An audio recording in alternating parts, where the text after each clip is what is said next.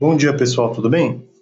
É, vamos dar início aqui às nossas aulas remotas, nesse estado de suspensão das atividades normais, né?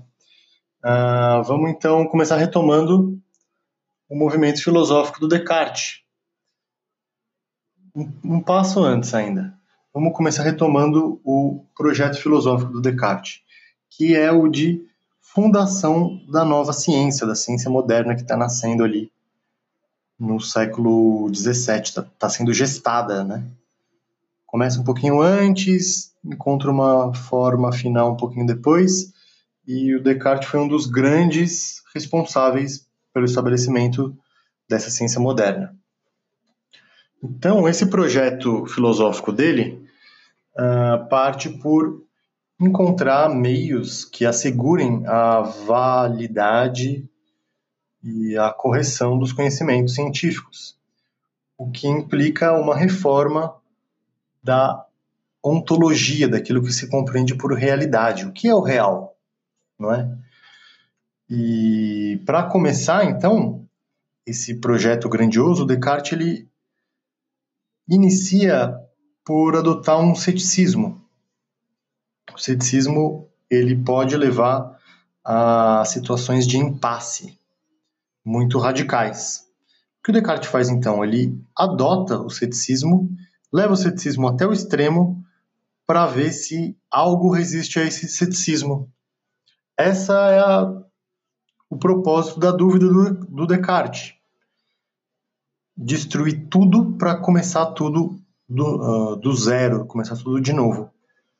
Então, como a gente viu na semana passada, retomando um pouco, Descartes começa por colocar em dúvida os sentidos, tudo aquilo que provém dos sentidos perceptivos.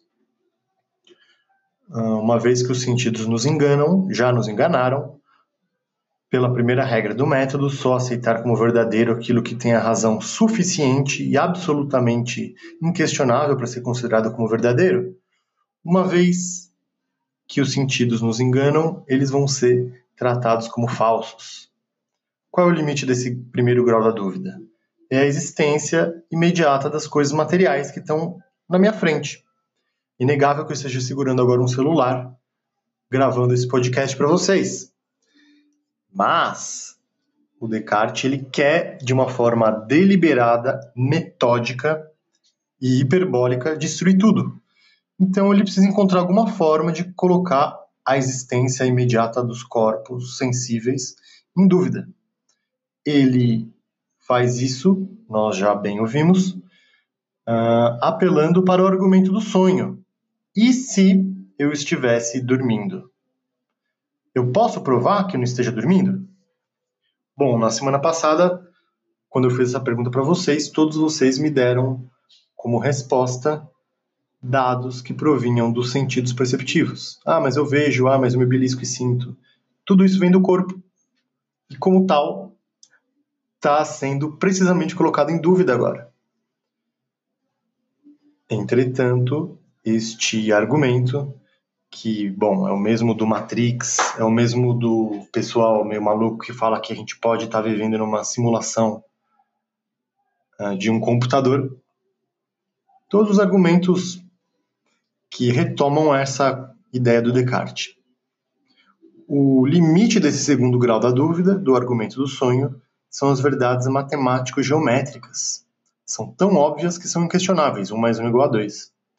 Mas, de novo, o Descartes ele quer destruir tudo de uma maneira radical, hiperbólica, exagerada, e então ele cria a hipótese mais tresloucada e maluca possível do gênio maligno. E se houver um ser, uma entidade, alguma coisa que exista, que seja mais forte do que eu, mais poderoso do que eu, e que faça com que eu me engane a respeito das verdades matemático-geométricas. E se 2 mais 2 for igual a 22 e não a 4? E esse gênio maligno faria com que nós nos enganássemos pensando que 2 mais 2 seria igual a 4, quando na verdade é igual a 3.340, tanto faz. Aí o Descartes chega no grau mais absurdo possível da dúvida, num ceticismo mais extremado e radical possível. É esse o sentido do, da dúvida cética cartesiana. E não é um ceticismo à toa, a esmo. É um ceticismo que tem um propósito, tem um objetivo muito definido, que é precisamente encontrar uma verdade que resista a essa dúvida louca. É uma dúvida muito louca mesmo. É, e retomando, ela é hipotética, ela é metódica, ela é deliberada, ela é hiperbólica, exagerada.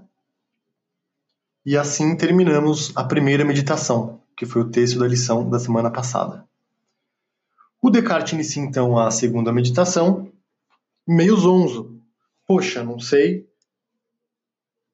se alguma coisa existe, né? Colocou em dúvida os sentidos. Depois a existência imediata das coisas. E por fim, a própria verdade matemático-geométrica, verdades que são inquestionáveis, do ponto de vista mais óbvio, né? É, ao colocar tudo isso em questão, ele não sabe nem se ele existe direito. O mundo externo já não existe. E ele, será que ele existe? É aí que começa a segunda meditação. E esse é o sentido da citação dele ao Arquimedes. Ele pega o Arquimedes e fala assim: Poxa, o Arquimedes dizia que se ele encontrasse um ponto fixo e uma barra, ele conseguiria mover até o mundo. Esse é o objetivo da dúvida radical do Descartes: encontrar esse ponto fixo. Essa verdade inquestionável que possa e que permita com que nós reconstruamos todo o edifício do conhecimento, tudo aquilo que nós acreditamos que existe ou não existe, de uma forma absolutamente segura, indubitável. então o Descartes vai procurar esse ponto fixo e seguro. Como? Bom, ele começa dizendo: Poxa, não sei se alguma coisa existe. Bom, mas será que nada existe? Eu criei a hipótese do gênio maligno. O gênio maligno quer com fazer com que eu me engane. Bom, diz o Descartes, mas se o gênio maligno quer me enganar, então, pelo menos de uma coisa eu sei, eu posso ter, eu posso ter certeza que exista. Eu existo. Porque se ele quer me enganar, eu devo existir para alguém me enganar. então, essa que é o argumento, o início do argumento do penso logo existo, o argumento do cogito cartesiano. Uma saída muito astuta. O Descartes cria essa hipótese do gênio maligno, que quer enganar aquele que criou essa hipótese. E, pelo fato do gênio maligno querer me enganar, eu posso estar seguro de que eu existo. Porque ele, o gênio maligno não deveria querer me enganar se eu não existisse. Então, olha que coisa curiosa. A resposta à dúvida é o próprio ato de duvidar. Sou eu que estou duvidando. Então, eu posso ter certeza de que, ao menos, eu exista. É uma saída muito astuta, né? Do nosso querido amigo René. E, bom, então sei que eu existo, mas ainda não sei o que eu sou, nem como eu existo. Eu sei que eu duvido. Então, um, Descartes começa a investigar o que é, afinal de contas, que ele é. Daí, qual é o próximo passo do argumento? O próximo passo é precisamente horas. Há algumas opiniões que exercem uma pressão muito forte sobre mim, porque eu cresci escutando essas coisas. Vou examinar então essas opiniões que me foram legadas pela tradição, pelo aprendizado, pela escola, pela minha experiência. E vou examinar essas opiniões, vou submetê-las ao método e ver se alguma dessas opiniões resiste. Eu que sei que pelo menos eu existo, embora não saiba o que eu seja nem como eu exista. Então, um, a primeira ideia que tem uma exerce uma pressão muito forte sobre o nosso, sobre nós, é a ideia de que eu possuo um corpo e uma alma. Ora, não posso estar seguro de que eu possuo um corpo, uma vez que os primeiros dois graus da dúvida eliminaram completamente a possibilidade da gente crer na existência de corpos, uma vez que a gente não tem razão suficiente para provar que eles existam. Ainda não temos. Descartes vai provar ó, lá na sexta meditação, na última, que eles existem. A segunda opinião que nós encontramos no nosso intelecto, que exerce uma força muito grande sobre nós, é precisamente a ideia de que eu tenho uma alma. Então o Descartes começa a perguntar o que é uma alma. Ora, uma alma é uma coisa que sente, é uma coisa que sente sede, sente fome, sente cansaço. É uma coisa que imagina, é uma coisa que deseja, é uma coisa que duvida, é uma coisa que raciocina, é uma coisa que pensa. Então ele levanta todos esses atributos ou essas qualidades que a tradição nos disse que pertencem à alma. E passa todas essas ideias pelo crivo do método dele. Ora, todas aquelas qualidades supostamente pertencentes à alma, que pertencem ao corpo, como andar, desejar, sentir e até imaginar, porque, parênteses, a imaginação ela é a criação de imagens. Imagens, horas bolas. Quando nós imaginamos um centauro, um pégaso, um triângulo, nós criamos uma imagem mental. Essa imagem corresponde a um corpo. Portanto, até a imaginação, junto com os sentimentos, os desejos e tudo aquilo que está ligado ao corpo, como andar, sentar, etc., tudo isso já está em dúvida pelos primeiros dois graus da dúvida. E agora o Descartes começa então a examinar as outras qualidades da alma, que são o pensamento, o raciocínio e a dúvida. Ora, isso o Descartes pode estar seguro de pertencer ao próprio eu dele que pensa. O nono parágrafo começa exatamente assim. Eu cito para vocês. O que sou eu então? Sou uma coisa que pensa. O que é uma coisa que pensa? Não é? Quais são os atributos do pensamento, rapaziada? A gente já tirou todos aqueles que pertencem ao corpo, certo? Sobra o quê? O puro pensamento. Sim, o puro pensamento é uma coisa que não foi ainda atingida pelo grau da dúvida. A própria dúvida é um modo do pensamento, é um atributo, uma qualidade do pensamento. Então, o Descartes finalmente chega à, à concepção dele, segundo a qual ele pensa e, pelo fato dele pensar, ele existe. O, a partir do pensamento, eu posso estar certo de que eu existo. Por quê? Horas, porque o próprio ato de duvidar é uma qualidade do pensamento. Então, aquilo que resiste, aquilo que resiste à dúvida é o próprio ato de duvidar enquanto uma forma, um modo, um atributo, uma qualidade do pensamento. Qual é o problema então, rapaziada? sempre tem problemas a serem resolvidos, não é? O problema é que, hum, tudo bem, chegamos à conclusão de que, uma vez que nós pensamos, nós necessariamente existimos. Mas a gente ainda não está seguro de que um, eu exista para além dos momentos que eu saiba que eu penso no momento. Deu para entender? Quer dizer o quê? Eu só tenho certeza neste ponto do argumento de que eu exista no momento em que eu realizo esse pensamento. Uma vez que eu penso, eu existo. Eu preciso então assegurar de que eu continue existindo para além dos momentos em que eu diga que eu exista porque eu penso. É aí que o Descartes vai então buscar uma contraprova do fato de que ele existe. Por que isso? Poxa, porque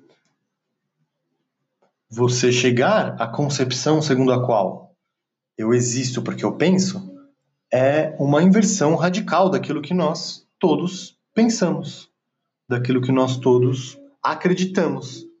A gente pensa que o pensamento, em geral, vem depois de nós termos um corpo. O que o Descartes está falando é não. Pelo menos relativamente à ordem das razões, ao nível, quer dizer o quê? Ao nível daquilo que a gente pode ter certeza e segurança de afirmar, o pensamento vem antes de qualquer outra coisa. E não qualquer pensamento. O meu pensamento enquanto indivíduo. Porque aqui, neste momento, eu ainda não tenho certeza se existem outras coisas que pensam além de mim. e é isso que nós vamos ver por hoje, porque acho que já é muita coisa, não é? Que fizemos hoje então? Retomamos o projeto filosófico do Descartes, refundar a compreensão da realidade e fundamentar o método científico nascente sobre bases seguras. Para isso, graus da dúvida.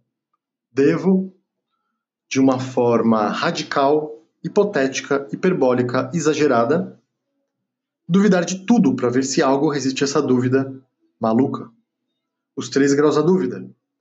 Sentidos perceptivos, cujo limite são ah, os corpos que existem na minha imediação. Segundo grau da dúvida, argumento do sonho. E se eu estivesse dormindo? Cujo limite são as verdades geométrico-matemáticas. E daí, o terceiro e mais radical da dúvida cartesiana, gênio maligno, que faz com que eu me engane a respeito, inclusive, das verdades matemáticas. Fim da primeira meditação. Início da segunda. Cacete! Não sei de nada que coisa é essa? Há uma angústia muito grande no começo da segunda meditação. Eu não sei se nada existe. Então eu começo a investigar as ideias que aparecem na minha mente. A única ideia que tá, que prende a minha mente agora, é a hipótese do gênio maligno criada por mim mesmo. Ora, o gênio maligno não pode fazer com que eu me engane se eu não existir. Então, uh, o Descartes sai da sua dúvida hiperbólica, radical, maluca, trisloucada, hipotética e metódica pelo fato de que ele próprio duvida, é ele quem está duvidando. Portanto, ele existe. De que maneira ele existe? Daí é o exame das ideias que ele encontra à disposição. A tradição me diz que possui um corpo e possui uma alma. Bom, o corpo, então, já está isolado, não posso ter certeza que eu tenho um corpo. E a alma? Bom, o que é uma alma?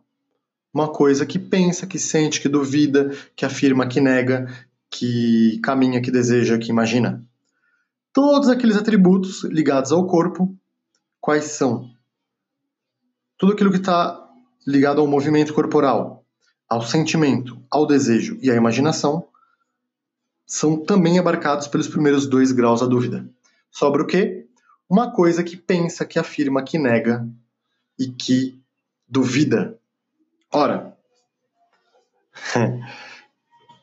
chegamos então ao famoso penso logo existo, cogito ergo sum.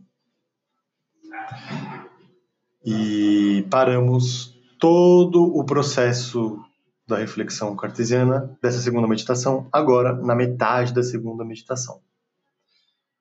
Estou certo de que eu existo porque eu penso, mas não sei se eu continuo a existir para além do momento em que eu pense existir. E é aí que o Descartes vai buscar uma contraprova de sua existência. E é precisamente nesse ponto que começa o argumento da cera. Da cera, que está ali no parágrafo 11 do texto de vocês e que nós discutiremos na semana que vem. Um grande abraço a todos e não esqueçam de lavar as mãos. Tchau, tchau.